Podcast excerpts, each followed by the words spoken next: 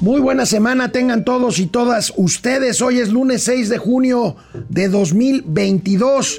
Hoy haremos un momento financiero un poquito diferente, pues es el día siguiente de una jornada electoral. Vamos a revisar rápidamente los resultados de ayer en seis estados de la República en donde se eligieron gobernadores. Morena gana cuatro de seis y la alianza PRI-PAN-PRD dos. Aguascalientes y Durango. Vamos a analizarlo bien. Recupera terreno la inversión fija bruta en marzo. Sin embargo, los analistas siguen diciendo que es una preocupación grande que la inversión esté en niveles muy bajos que no posibilitan la opción de tener márgenes para el desarrollo.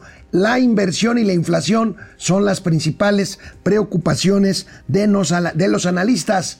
El presidente de Estados Unidos, Joe Biden, bateó, bateó anoche, domingo, a Andrés Manuel López Obrador, no invitó a Cuba, Venezuela y Nicaragua a la Cumbre de las Américas que inicia hoy y pues hoy el presidente confirma en la mañanera lo que ya sabíamos, no irá, no irá a Los Ángeles. Una verdadera tragedia.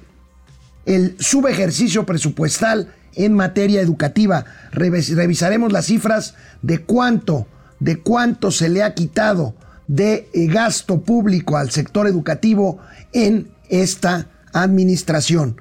Buscan sacar 38 mil vuelos del aeropuerto internacional de la Ciudad de México correspondientes a operaciones de carga y vuelo charter. Vamos a ver esta información y por supuesto tendremos los gatelazos de inicio de semana.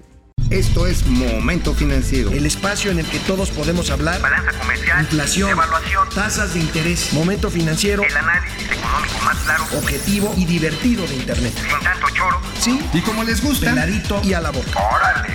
¡Vamos, réjete bien! Momento Financiero. Bueno, y pues tenemos que hablar de política antes de entrar en materia económico-financiera. Eh, ayer, ayer hubo elecciones en seis estados de la República, eh, Aguascalientes, Tamaulipas, Durango, Oaxaca, Hidalgo y Quintana Roo. Y bueno, vamos a revisar los resultados. Morena preveía, presumía, se jactaba de que iba a ganar, iba a ganar 6 de 6. La verdad es que ellos mismos sabían que pues el escenario probable era 5-1 porque Aguascalientes era muy difícil que se lo arrebataran a la alianza encabezada por el PAN en Aguascalientes. Finalmente fueron dos, dos de, dos de seis las que se llevó la alianza. Morena pierde dos, aunque se llevaron un buen susto en Tamaulipas, que estaba también descontado que fuera para Morena. Así fue finalmente, pero bueno, ayer, ayer en la tarde los datos disponibles indicaban que se acercaba el candidato, el truco Verástegui, a Américo Villarreal y bueno, finalmente ya se confirma este resultado con base en el conteo rápido del INE que funcionó muy bien. El INE, como siempre, y los organismos públicos locales electorales, los OPLES también funcionaron bien. Aquí vemos los resultados 4-2. Aquí el conteo rápido, que es un ejercicio estadístico exacto que coincide ya con el PREP terminado. Hace un momento terminaron los PREPs, los programas de resultados electorales preliminares. En Aguascalientes, la próxima gobernadora será Teresa Jiménez. Ganó con un margen amplio de 15 puntos a Nora Rubalcaba, que hizo un berrinche el sábado en la noche. Esteban Villegas será el nuevo gobernador de Durango, un priista que compitió por la alianza PAN-PRI-PRD, también un margen mayor al esperado. Pensaba que, se pensaba que iba a ser más reñida la competencia en, eh, en Durango. En Hidalgo es una paliza, Julio Menchaca de Morena eh, le gana Carolina Millano por 30 puntos, es una barbaridad. Y bueno, Oaxaca, Salomón Jara, Salomón Jara también por paliza también una gran diferencia le gana a eh, Alejandro Avilés del PRI PRD y este, el más cercano perseguidor. En Quintana, en Quintana Roo, también una paliza. Mara Lezama será gobernadora por Morena, PT Verde y Fuerza por México, un partido local allá en Quintana Roo. Y en Tamaulipas les decía por ocho puntos, aunque esto se llegó a emparejar bastante. Américo Villarreal le gana a César el Truco Verasta. Y habría que esperar si la alianza PAN, PRI, PRD impugna, como alguien anunció por ahí hace un rato, la elección de Tamaulipas. ¿Cómo queda rápidamente el mapa político de México después de la elección de ayer? Ahí tenemos, fíjense, antes del 2018, pues Morena materialmente no figuraba eh, y ahora pues está eh, ahí tenemos las, las entidades color guinda, color café, pues que ha ganado. Morena gobernará 22 estados, el PAN 5, el PRI solo 3, de los cuales 2 se renueva el año que entra Estados Unidos, Estados Unidos, Estado de México y eh, Coahuila y Movimiento Ciudadano gobierna dos estados grandes e importantes que son Jalisco y Nuevo León. El presidente, bueno, vamos a ver eh, cómo, en qué representa en términos de población y PIB nacional. Morena y Verde gobiernan el 58% de la población, eh, con, eh, que representan un PIB nacional del de, 57%. el PAN gobierna 12.7% de la población, 13% del PIB. El PRI 17% de la población, 14% del PIB y Movimiento Ciudadano, que tiene un 15% del PIB. ¿Por qué? Porque gobierna Jalisco y Nuevo León, dos estados con mayor eh, desarrollo económico y por lo tanto valor del PIB que el promedio de los demás, que el promedio de los demás estados. El presidente de la República, Andrés Manuel López Obrador, se refirió en la mañanera a la jornada de ayer. Vamos a ver. Es muy satisfactorio el poder informar que no hubieron actos de violencia de graves a pesar de que en las elecciones se encienden las pasiones no eh, hubo fallecimientos no hubo eh, violencia. Los ciudadanos, como siempre, se portaron a la altura de las circunstancias.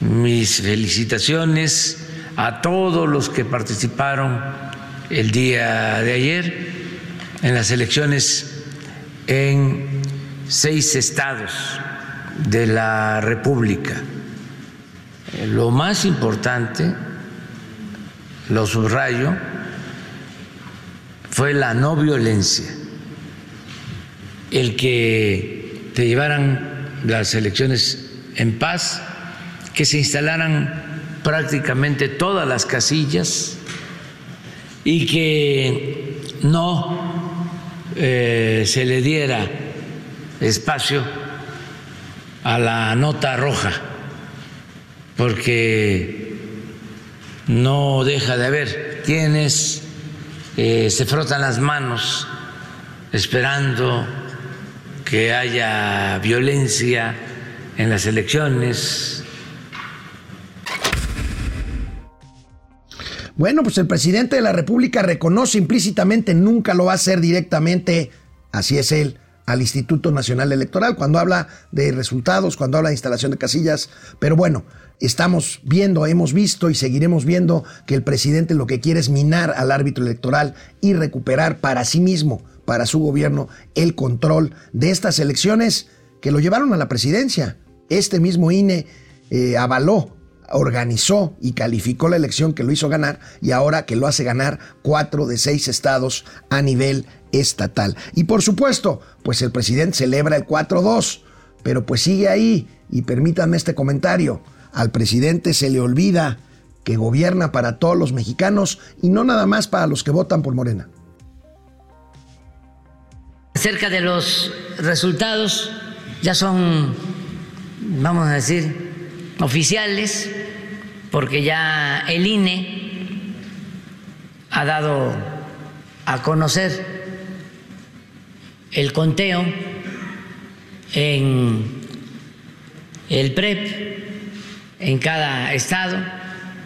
Vamos a eh, transmitir, vamos a dar a conocer los resultados del INE en el PREP para que eh, ya en cada estado, no solo en los seis donde hubieron elecciones, sino ya en todo el país se conozca de cómo votaron los ciudadanos.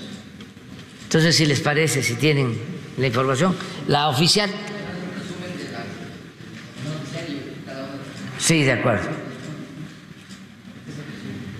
Este es el resumen. Eh, Julio Ramón Menchaca Salazar, 62%.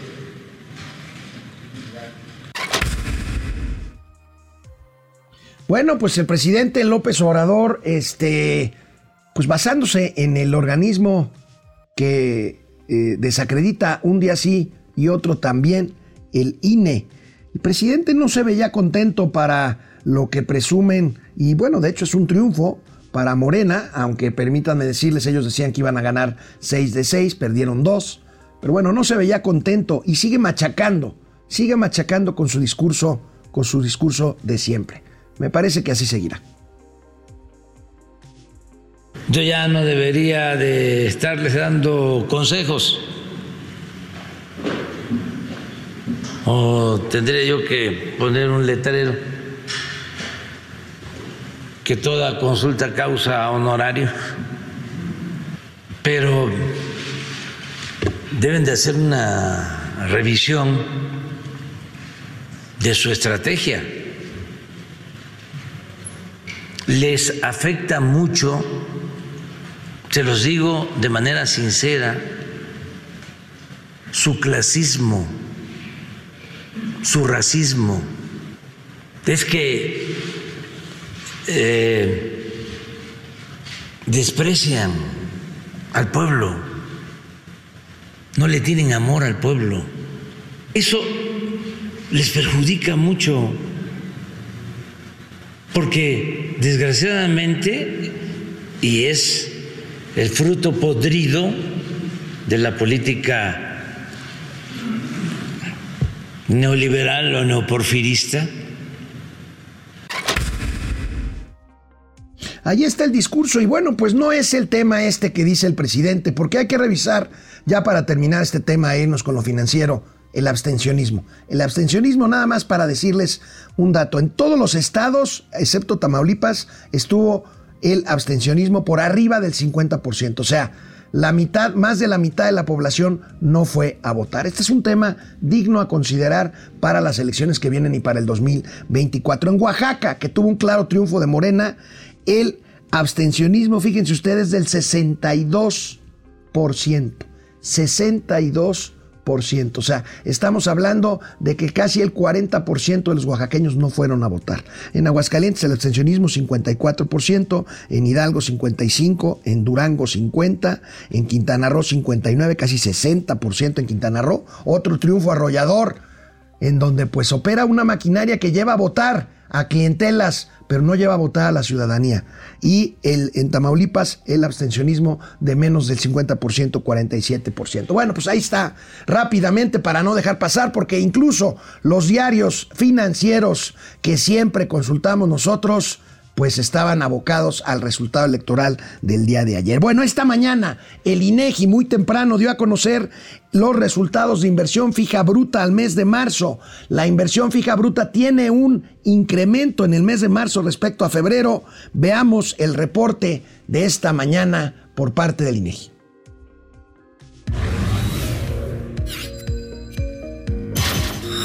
La inversión fija bruta presentó un aumento de 2.9% durante marzo de 2022 frente a la del mes previo con cifras desestacionalizadas. En su comparación anual se incrementó 4.1% en términos reales en el mes de referencia. Así, la tendencia ciclo de este indicador presenta el siguiente comportamiento. A su interior, los gastos en maquinaria y equipo total crecieron 6% y en construcción 1.7% frente a los de igual mes de 2021. Bueno, pues ahí está, la inversión fija bruta es un buen dato, aunque bueno, hay que, hay que ponerlo en... Bueno, vamos a ver primero las eh, características de eh, los tres elementos que conforman esta inversión fija bruta. Vamos a ver el cuadro del INEGI.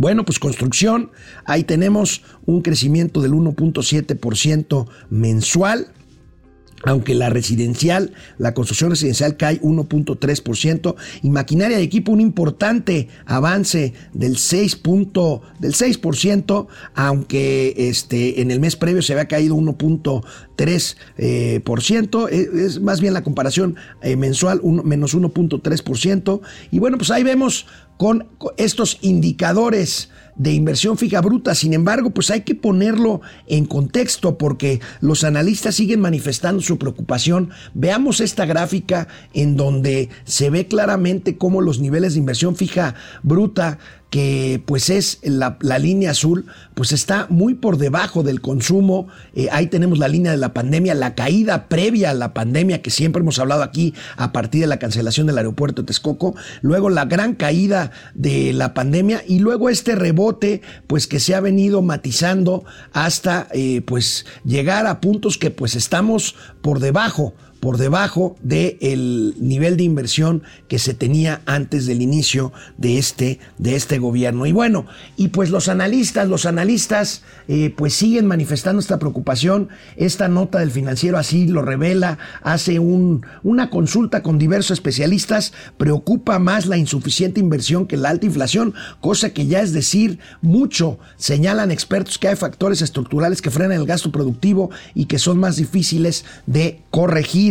Vamos a ver este cuadro con los datos de los que estamos hablando. Fíjense, eh, promedió 19.8, casi 20% la inversión fija eh, bruta como porcentaje del PIB en la primera mitad de este gobierno. Es el eh, digamos, la proporción de inversión con base en Producto Interno Bruto más baja desde el periodo 2001-2003. Para apenas empezar a aspirar a crecer, necesitamos que este indicador suba 5 puntos más a 25% del PIB y casi 60% del total de analistas consultados en la última encuesta del Banco de México considera que es un mal momento, que es un mal momento para invertir. Bueno, pues ahí tenemos los principales problemas que ven estos analistas, pues son los siguientes. Otra vez, parecerá reiterativo, pero bueno, hay que repetirlo una y otra y otra vez. Aquí tenemos los, eh, pues los, las preocupaciones, los factores que podríamos obstaculizar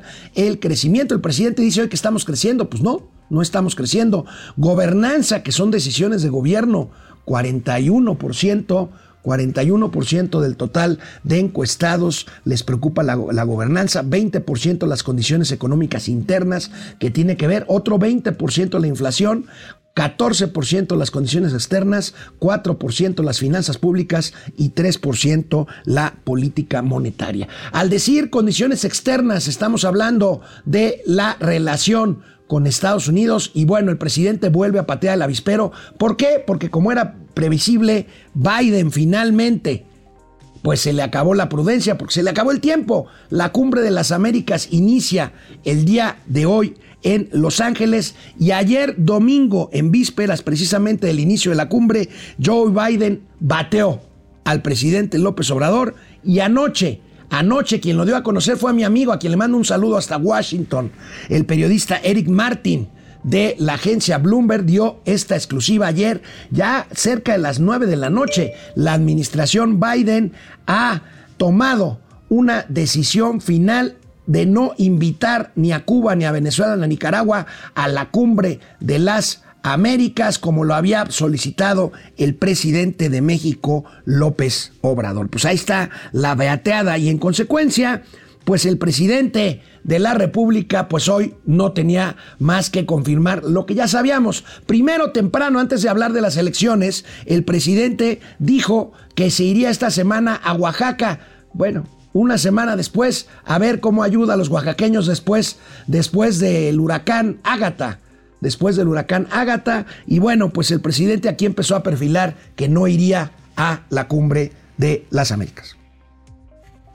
Este, pues eh, informarles que vamos a, estar por allá, Alejandro, ahora que ya pasaron las elecciones, eh, vamos a, a tener una reunión del gobierno federal en eh, Huatulco. Vamos a tener una reunión de gabinete para atender a las comunidades, a los municipios afectados. Puede ser el jueves por la tarde, que aprovecho para... porque en ese caso eh, nos eh, quedaríamos allá viernes para la reunión de seguridad y la conferencia. Bueno, pues gracias al presidente por informarme directamente a mí eh, de esta decisión que tomó de ir a Oaxaca. No, se refería a Alejandro Murat, el gobernador de Oaxaca, que debe estar haciendo ya maletas para irse, dicen, a algún consulado o alguna embajada después de entregar el estado de Oaxaca sin meter materialmente las manos. Él es priista, recordemos, pero ha sido cercano al presidente López Obrador, quien, ido, quien fue en los últimos meses 30 veces, nada más 30 veces al estado de Oaxaca. Y bueno, pues más tarde confirmó plenamente que no irá, que no irá a pues donde finalmente lo batearon. No a él, pero sí a sus amigos, los dictadores de Venezuela, Cuba y Nicaragua. Eh, ya poder informarle al pueblo de México que no voy a asistir a la cumbre. Va en mi representación y en la del gobierno, Marcelo Ebrat.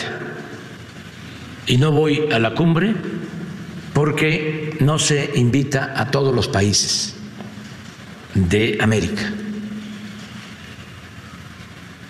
que se ha venido imponiendo desde hace siglos la eh, exclusión, el querer eh, dominar sin razón alguna, el no respetar la soberanía de los países. Yo tengo muy buena relación con el presidente Biden, es un hombre bueno. En este caso, siento que hay muchas presiones de los republicanos. Bueno, pues ahí está, ahí está, dos comentarios sobre esto. Primero, ¿se dan cuenta qué proclividad tiene el presidente de la República a él decidir y definir quién es bueno y quién es malo? Incluyendo al presidente Biden, ¿es un hombre bueno? Bueno, si lo dice el presidente de la República, por más que sea el presidente, por más que sea Andrés Manuel López Obrador, él es el que decide quién es bueno y quién es malo. Bueno, pues ahí tenemos. Por otro lado, pues creo yo, el presidente de la República vuelve a patear el avispero de las posibilidades de traer empresas e inversión a México con esto que hace. El presidente dice, ya le mandé decir al presidente Biden que lo iría a visitar en julio a la Casa Blanca para tratar de la integración americana. Habría que ver si el presidente Biden lo recibe en julio en la Casa Blanca. Me parece que esto va a tener consecuencias que ya estaremos comentando en los próximos en los próximos meses. De regreso del corte para ver comentarios, tendremos el preocupante gasto bajo de recursos públicos en un tema fundamental, en educación. Vamos y regresamos. Bueno, pues aquí estamos y están conectados Dick Lowestock, Cela Pérez Prado, Mugrena. Se creían los absolutos ganadores en las seis, pero solo se llevaron cuatro. Y se llevaron un buen susto en Tamaulipas, y que ahorita lo comentaba yo con mi productor ejecutivo. Bueno, pues este, quizá el escenario más probable era 4-2 pero le dieron un susto en Tamaulipas, se tuvieron que poner ahí a operar en la tarde de ayer domingo porque Tamaulipas se veía más pareja de lo que finalmente resultó. Daniel Martínez, es una lástima que nuestra ciudadanía no despierte y diga lo que se diga, están idiotizados por ese inepto y criminal presidente. Bendiciones para ustedes, valientes comunicadores de las finanzas. Gracias, Daniel. José Israel García López, buenos días, estimados, presente en este inicio de semana y pues seguimos cuidándonos. Pili y Pili hoy se fue para hacer la prueba de COVID, para saber si ya no tenemos. Aún así no hay que bajar la guardia. Depredador Mercenario, un abrazo a ti, un beso a Pili, que todo vaya bien. Daniel Sánchez, Estados Unidos están preocupados porque no va a haber quien exponga los programas de Sembrando Vida y jóvenes desmadrando el futuro. Está bien, pues no, no creo que les importe mucho. Camacho, buenos días, maestro. Gracias, Camacho. Escribí, escribí, escribidos. ¿Y qué saben hacer? Que saben hacer cuentas. Escribidos y que saben hacer cuentas. Desde Pachuca en las elecciones hubo triple empate. Dos para la oposición, dos para Morena y dos para el narco. Eso es lo que andan diciendo, Camacho. Padre del análisis superior, sigo decepcionado porque la gente no entiende que Morena no sabe gobernar para los ciudadanos.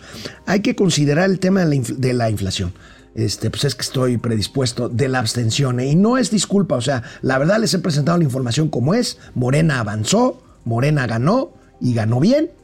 Pero bueno, hay que considerar el tema para las próximas elecciones, el tema de la abstención y por supuesto revisar con lupa los porcentajes por partido. Lucía Elena Silva, buenos días DDC Financiero, Alex Imao y a todos. Firemo, pero el PIB es neoliberal, lo de hoy es el índice de felicidad. Alfredo Gutiérrez, ¿acaso su manera es una, a su manera es una felicitación y reconocimiento para el INE y sirvió su visita a Sinaloa para pactar no violencia.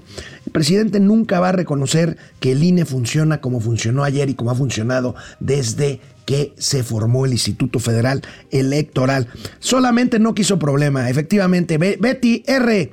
Tíos, buen día. Cada día es mayor mi temor de que vivamos gobernados por el crimen organizado. Carol, Carlo Pérez, los gobiernos pactan con Morena entregar el gobierno a cambio de impunidad. Joaquín Cortés Torres, el abstencionismo es fruto de años de menospreciar a los electores y no interesarlos en ejercer sus derechos y obligaciones ciudadanos. Y esto es responsabilidad de todos los partidos políticos. Coincido plenamente contigo, Joaquín. Los partidos políticos, todos, desprecian al elector porque dicen, ay, vamos a ganar aquí, ay, 6 de 6, ay, aquí tenemos seguro. Señores, quienes votamos somos nosotros y votamos a la hora de pararnos frente a la urna a depositar nuestro sufragio. Vamos con información y regresamos. Ya me regañaron, ya me regañaron, ya me mandaron decir que puse a López de relleno a las elecciones. Bueno, ya les di información de la inversión fija bruta, ya les di inversión del tema de las expectativas, del tema de Biden y del tema de la inversión de Estados Unidos. Bueno, una disculpa, creo yo, creí yo que era importante. Ustedes no lo quieren ver, pero bueno. Bueno, vámonos con más información económica financiera en lo que es un verdadero despropósito Veamos cómo ha caído el gasto en el rubro educativo. Mira, miren, si el gobierno de la 4T para tener dinero, jalarlo, desaparecer programas, dejar el sistema de salud en ruinas, desabasto de medicinas, de todo tipo de medicamentos, bueno, el tema educativo que es esencial. Miren esto, estos datos. Miren los datos que trae hoy el economista. 13.8% menos de ejercicio presupuestal en el sector educativo apenas en lo que va de 2022. El gobierno federal eroga entre enero y abril 240 mil millones de pesos, son 14 puntos menos de lo que debería. El gasto en picada, vamos a ver esta gráfica y es verdaderamente una, una pena. Miren, si de por sí, bueno, por ahí hay caídas en el 17, la línea roja es la variación porcentual. Y vean, se cayó en el 19 casi 9%. Se recuperó en el 20 9%. Luego se cayó 5.9% en el 21 y ahorita va 13.8. Amigos, y así como carajos quieren que salgamos adelante. Bueno, agréguenle el rediseño de los libros de texto en donde Marx, Marx, sí, Marx, no Max, Marx Arriaga, pues ahí, pues dice, pues no hay bronca, hombre. La competitividad, no, no, no, eso es neoliberal, eso no. A ver, tú no compitas, hombre, tú échate tus seis años de primaria, tres de secundaria, no te vamos a calificar, los maestros no van a ser evaluados, les vamos a dar aumentos, pase lo que pase, y ahí luego te declaras nini y te damos una lanita. Híjole, está, está, está cañón esto, está cañón esto. 14 casi por ciento de menos, menos ejercicio presupuestal al rubro educativo en lo que va del año. Y bueno, pues con los nuevos libros, pues qué les digo, ¿no? Bueno, habíamos informado habíamos informado de la estrategia para sacar del Aeropuerto Internacional de la Ciudad de México vuelos de carga y charters. ¿Por qué? Pues porque las líneas comerciales no necesariamente, aunque les cuenten, se quieren ir al Aeropuerto Internacional de Santa Fantasía. Bueno, veamos de cuánto estamos hablando. Es un tema importante, pero no tiene que ver nada más con sacarlos. Tiene que ver con infraestructura de bodegas, de aduanas, de contenedores, en fin, de muchas cosas. Sacar 38.147 vuelos. El nuevo reto de la, del AICM es básicamente vuelos, veamos la gráfica, vuelos de carga y charters o charteres 29 mil, casi 30 mil de esos 8 mil, de esos 38 mil y 8 mil de pasajeros que ahora con el verano, que ahora con el verano, pues están trasladando al aeropuerto internacional Felipe Ángeles. Y bueno, pues ahí está el tema de llevar más tráfico a Chaifa, que, bueno, pues ya vimos con las imágenes que nos mostró hace unos días Mauricio Flores, pues sigue materialmente desierto. Ayer platicaba yo con un amigo que me mandaba un mensaje que había tenido problemas con un vuelo de Volaris desde la Ciudad de México y me decía, oye, pero pues si ya está el aeropuerto, utilícenlo. Y le decía yo, mira, compadre, el problema, independientemente del tema de eh, movilidad terrestre, de accesibilidad al aeropuerto Santa Lucía, que es una locura, es un tema que está arriba, le decía yo, no abajo. O sea, desde que yo me acuerdo, ya se los he dicho, se decía que Santa Lucía y el aeropuerto Benito Juárez no pueden convivir eficientemente por un problema del espacio aéreo. Me decía, pero ¿por qué? Si en París hay tres aeropuertos y en Nueva York hay otros tres, en fin, la Ciudad de México, el Valle de México, es una cazuela. Es un valle, es una cuenca rodeada de montañas. Entonces, por lo tanto, el tráfico aéreo se complica. Y desde que yo recuerdo, insisto, 40 años por lo menos, cuando se hablaba de Santa Lucía, se hablaba de que si querían que funcionara ese aeropuerto con más operaciones, no podía convivir con el Aeropuerto Internacional de la Ciudad de México, que iba a cerrar exactamente en el momento en que abriera la terminal, esta que me hace tanto llorar, la cancelada terminal del aeropuerto de la Ciudad de México en Texcoco. Ese lago que ya no era lago y que ahora tampoco, tampoco lo será. Y bueno, reportábamos el viernes el menor número, aunque haya crecido el último mes, el menor número comparado con antes de la pandemia de venta de autos nuevos. Bueno, ustedes me dirán, este mismo amigo con el que platicaba yo ayer me decía, pues yo quiero comprar una camioneta y simplemente no hay.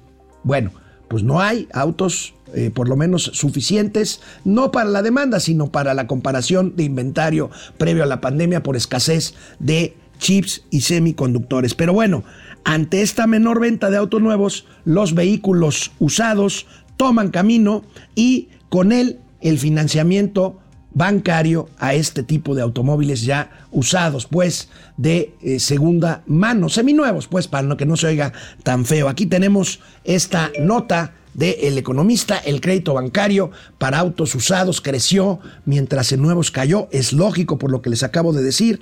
182.324 créditos para auto en el primer trimestre. Sin embargo, este año aún prevalecen problemas de disponibilidad de insumos, lo que genera una contracción de la oferta de vehículos y una caída de las ventas de los mismos. Vamos a revisar la estadística específica. Ahí tenemos el financiamiento de la banca de vehículos seminuevos. Ahí está, en, el, en el, escenario que tenemos de, de pasmo económico, de una economía semipasmada, pues ahí tenemos un crecimiento a abril de 3.6% en el financiamiento de autos, de autos seminuevos. Llegó a estar hace un año, en abril del mismo año, en, el mismo mes del año pasado, de casi 150 mil eh, vehículos seminuevos financiados,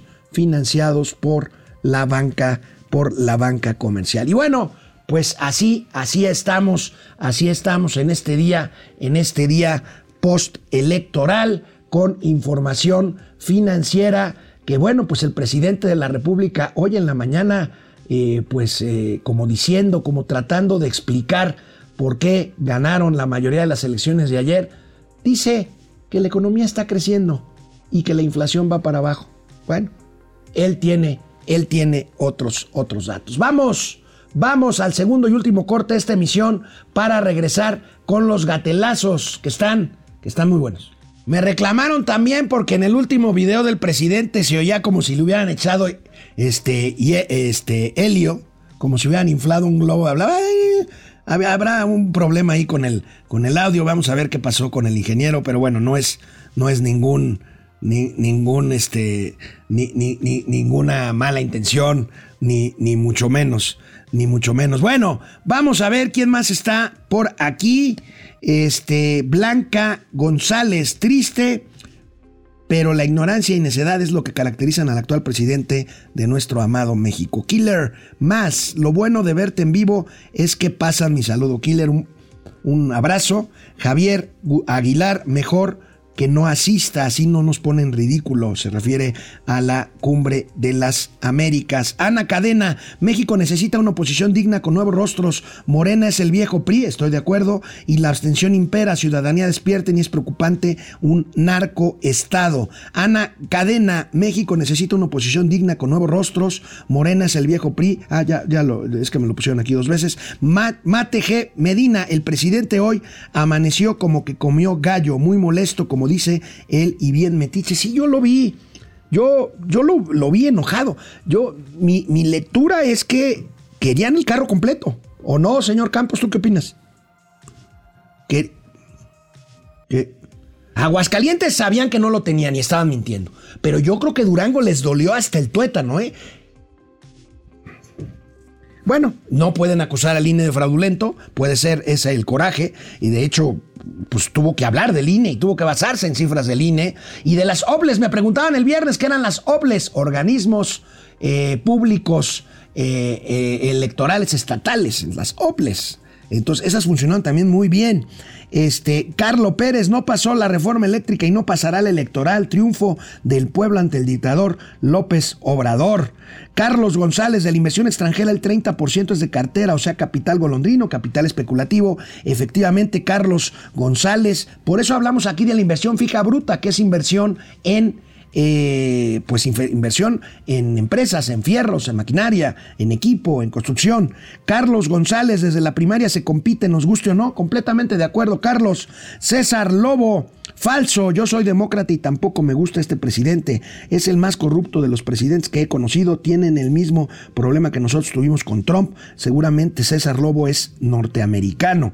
Eh, doctor Amauri Serrano, doctor, yo esperaba ver al tío Mau con una cuija en el Chaifa,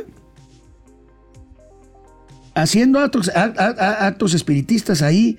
Este, no, no, no. Mau se quedó, se quedó a celebrar. Es que Mauro, Mauro, a ver, Mauro, Mauricio, Mauricio es medio chairo, está, está emborrachándose con Mara Lezama en Cancún.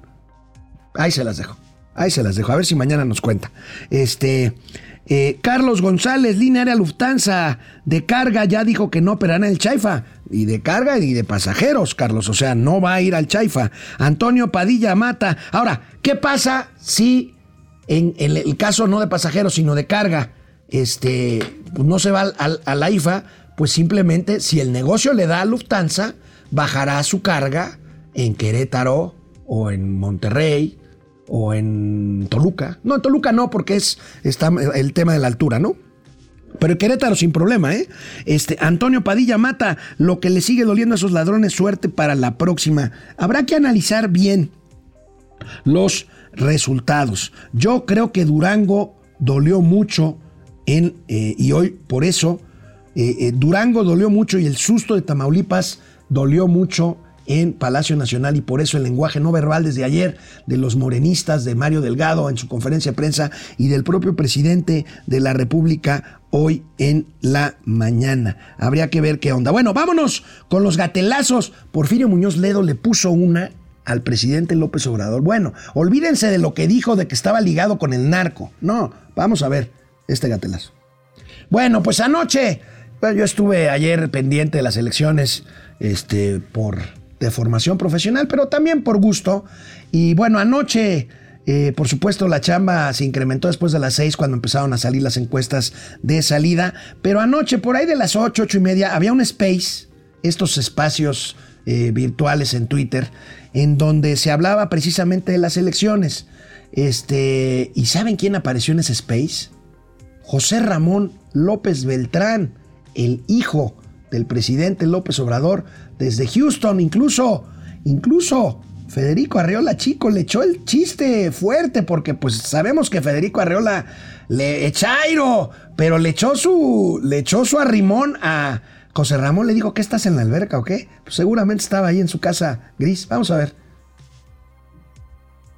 Punto de vista sin debatirle nada porque ¿para qué? ¿No? José Ramón Ya lo vi. López Beltrán. Sería un acabo- gusto saludarlo y un saludo hasta Houston. Le acabo de dar la palabra. Entonces vamos a Ahí ver. dice. Hola José Ramón, qué Hablando. gusto. Nos honra. Bienvenido, nos honra. ¿Qué pasó, José? ¿No? Nos puso musiquita. ¿Estás Nos nadando? puso ¿Por qué no musiquita de fondo para que estuviera más ameno esto.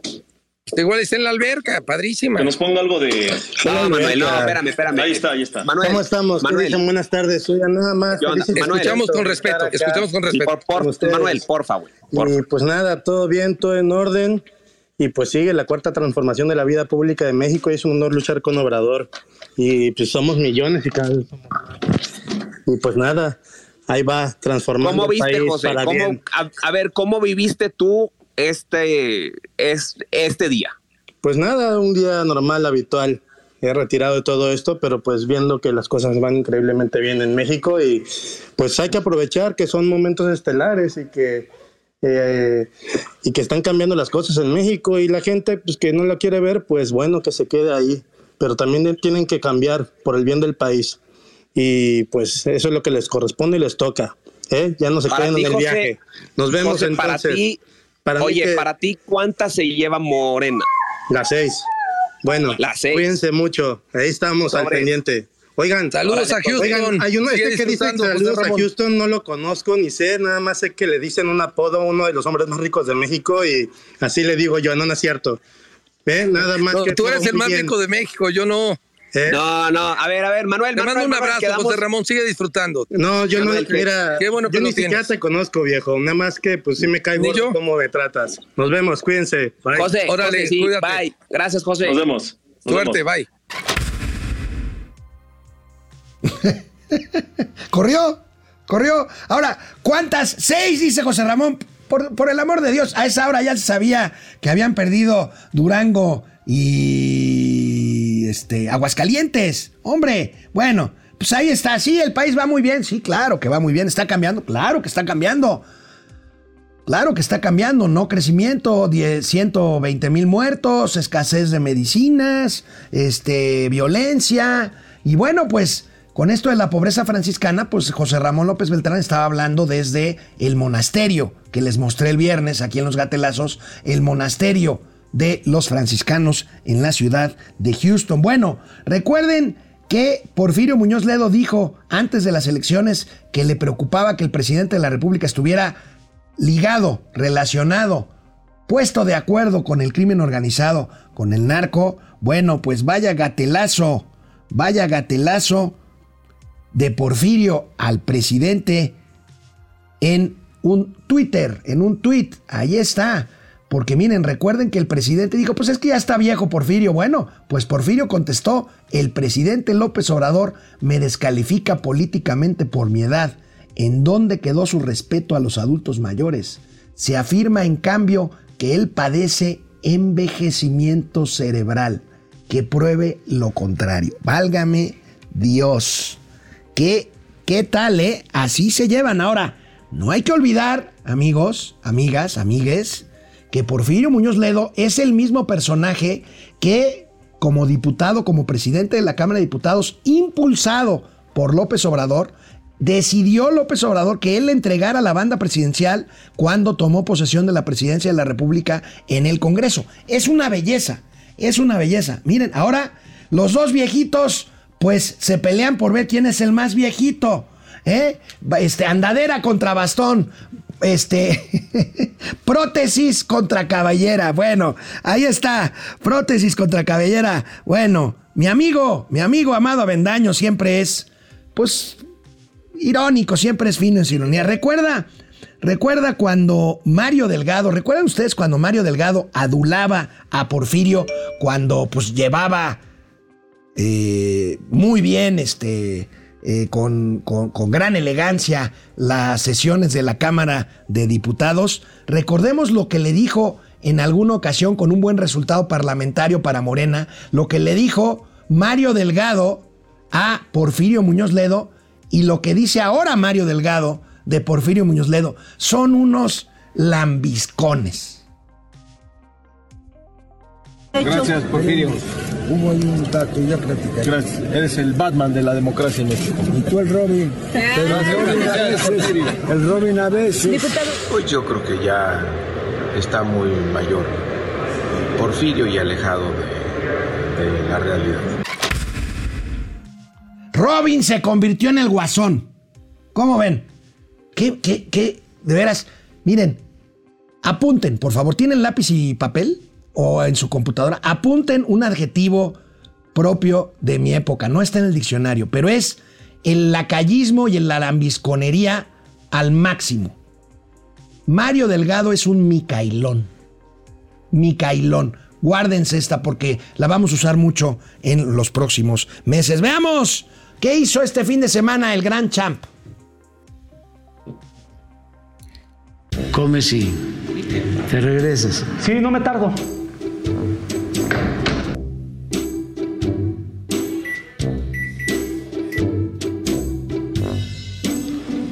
¿Ya terminaste? No, pues apenas voy a empezar. Qué cosa tan sabrosa.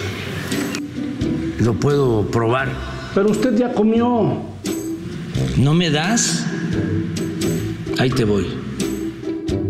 Bueno, y para todo esto, ¿en qué le puedo ayudar, señor? Vamos a hablar. ¿No me puede dar 10 minutitos? Es de que tiene como dos años que no platico. No, más bien lleva dos años sin escuchar a nadie. ¿Qué dijiste? No, que si quiere platicar en código para que practiquemos. Sas, sas, sas. Pues cómo vio lo de la llamada de rebelde que involucra al abuelo Monster. ¿Cómo no entiendo? Sí, la llamada que grabó alitas de pollo con la amenaza que mandó. Ya tú sabes. No. Oh, pues la llamada que grabó Lito que embarró desde Adán hasta Eva. No quiero hablar de eso y eh, menos hoy. Oh, pues. ¿Vio la carrera del Checo? No quiero eh, hablar de eso. ¿Por qué? Porque no soy Calderón. Y sí me da envidia lo de la alberca. No, hombre, a mí también. Él tan mónaco y nosotros tan badiraguato. Oiga, por cierto, qué bárbaro con lo del retén de los periodistas, ¿eh? No quiero eh, hablar de eso. No, pues es que no quiere hablar de nada. Mejor platíqueme algo usted. Hay unas tortas que pueden ser, este, pues desde el punto de vista nutricional, completamente opuestas, ¿no? Las tortas de chilaquil. Señor, suena riquísimo y todo, pero ¿no podemos hablar de algo un poquito más inteligente? No. ¿Por qué no? Porque no soy Calderón.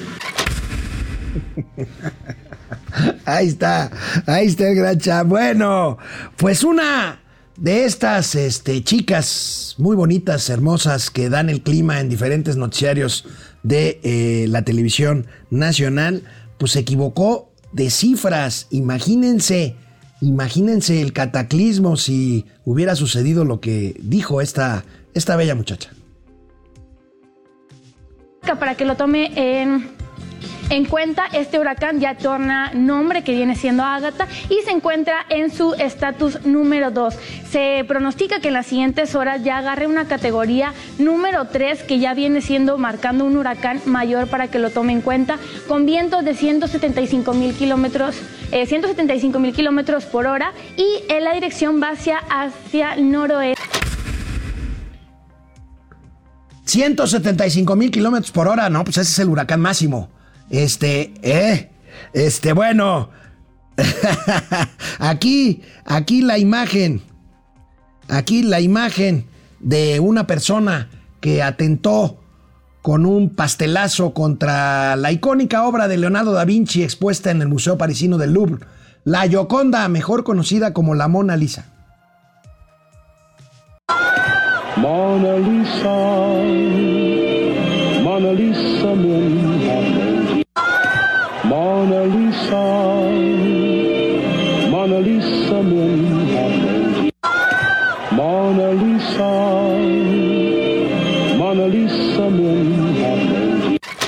Bueno, pues esto pasó allá en París. Eh, no, no se preocupen, este, hay un vidrio protegiendo eh, el cuadro de Leonardo da Vinci, que ha sufrido históricamente otros, otros intentos de, pues, de dañarlo. En esta ocasión, pues el pastel este, eh, que esta persona lanzó quedó en el, en el vidrio, precisamente que protege a esta obra icónica del arte universal, Leonardo da Vinci. Bueno, pues nos vamos. Mañana nos platicará Mauricio Flores cómo le fue de celebración con sus amigos Chairos de eh, eh, Quintana Roo. Y pues nos vemos mañana.